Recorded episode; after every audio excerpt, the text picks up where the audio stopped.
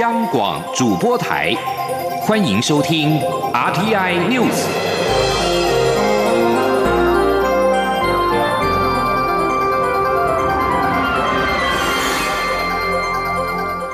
各位好，欢迎收听这节央广主播台提供给您的 RTI News，我是陈子华。A Z 疫苗在明天开始扩大开放施打，共有六十一点三万人可以接种。中流行疫情指挥中心发言人庄仁祥在今天表示，民众只要到加入合约接种点的全台部立医院预约无上限，如果接种门诊不够，部立医院还会加派人力加诊。记者刘品希的报道。A Z 疫苗十二号起开放第二、第三类对象接种，包括中央及地方政府重要官员、边境管制 C I Q S 第一线工作人员、国籍航空机组员、国际商船船员、防疫车队驾驶、防疫旅宿第一线人员等高接触风险工作者都被纳入，加上第一类人员，共有六十一点三万人都可施打。疫情指挥中心发言人庄仁祥十一号下午在疫情记者会中表示，有诊所医师反映无法挂号预约。为此，卫福部医福会执行长王必胜已经承诺，只要是到加入合约接种点的布利医院预约挂号没有上限，而几乎所有布利医院都有加入疫苗合约接种点。四月十六号起，接种据点也将由目前的一百一十多处增加为一百七十处。就是我们目前哈，好像有诊所医师说反映，呃，无法挂号预约这个部分哦。那目前获得这个。卫福部的呃医福会这边执行长承诺啊，就是布利医院哈加入这个我们合约接种点，它的这个预约挂号就是没有上限哈，所以只要各县市呃任何一二三类的符合的对象都可以挂这个我们布利医院的诊哈，那都没有上限都可以去挂啊。如果诊不够，他们还会加派人力来加诊。此外，媒体询问接种过疫苗的人，未来如果接触到确诊者，成为接触者或是密切接触者，他的检疫规定是否有所不同？庄仁祥表示，指挥中心三月下旬有召开过专家会议，由于 WHO、欧盟还有多数国家对于完整接种疫苗后的检疫隔离规定尚未明确放宽。加上疫苗接种后的保护力也还有诸多不确定性，是否放宽检疫规定，涉及很多面向的防疫措施，需要综合考量。而且目前台湾还没有人完整接种完两剂，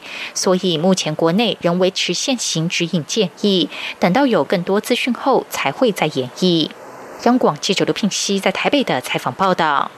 而 A Z 疫苗在明天开始扩大开放接种，二十个县市首长已经表态愿意接种。新北市长何友谊在每天一早八点半就要施打，成为六都首长的第一针。而台北市长柯文哲则是表示，按照疫苗开放的时程表，该打就打，大家不要乱。另外，中央疫情指挥中心在今公布了国内新增一例境外移入 COVID-19 的确定病例，也就是按一零五八。从美国入境，另外新增一例确定的病例死亡，也就是按八八九为本国籍的六十多岁的男性，具有慢性病史，为今年初布逃群聚感染事件当中的出院病患。另外，台博旅游泡泡首发团在四号的晚上返台，庄仁祥表示，截止到今天上午十一点，一百名旅客当中已经有八十三人的检验结果都是阴性。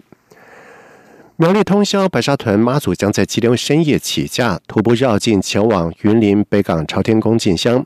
蔡英文总统在下午到场参拜，祈求妈祖保佑台湾风调雨顺、国泰民安。总统表示，妈祖进香活动代表台湾人不分彼此的团结精神，期盼国人团结防疫，政府也一定会拼出好成绩，让大家过更好的生活。记者林永清的报道。蔡英文总统十一日下午抵达白沙屯拱天宫，他先向妈祖献花献果及参香，接着为妈祖神教进行敬教仪式，并与现场贵宾及庙方共同为善缘必应匾额接匾。总统致辞表示，妈祖进香是台湾一大盛事，他已经第三年来参加。记得两年前和大家一起当妈祖的香灯脚，沿途看到许多信众准备点心和饮料，互相加油打气，真的令人非常感动。大家不分彼此，为共同的目标打拼，这就是台湾人团结互助的精神，也是妈祖信仰非常重要的意义。希望今年大家都能保持团结，早日摆脱疫情，也希望经济更有发。发展，让大家的日子过得更好。蔡英文说。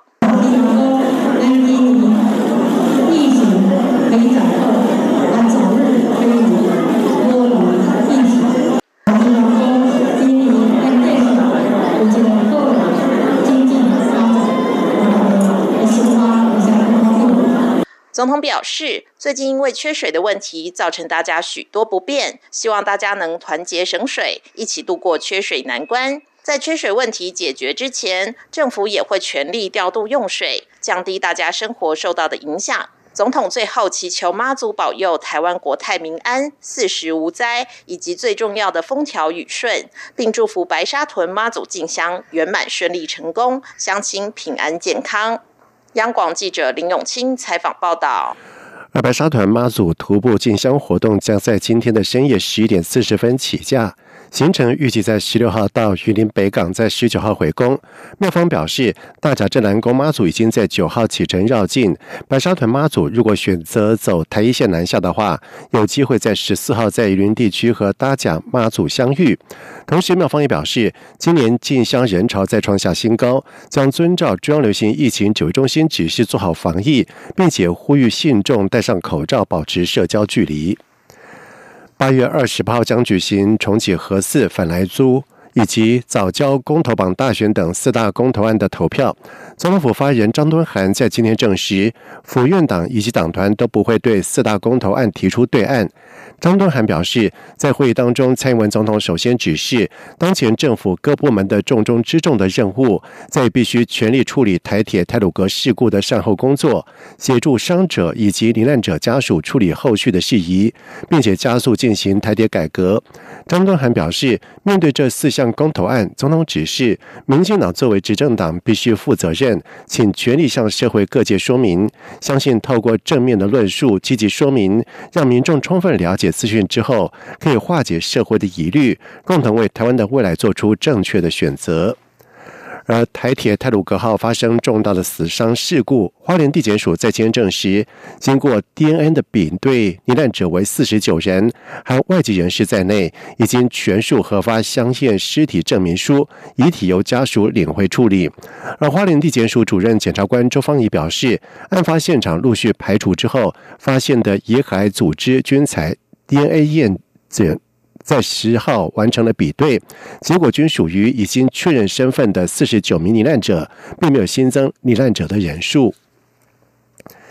在外电消息方面，菲律宾参谋总长索贝哈纳在今天表示，菲律宾和美国士兵将从十二号开始进行为期两个礼拜的联合军事演习。这是在去年因为 COVID-19 疫情而取消之后，两国恢复一年一度的联合军演。在菲律宾和美国两国国防部长进行电话会谈，讨论了南海情势以及最近区域安全发展之后，菲律宾军方宣布了这项消息。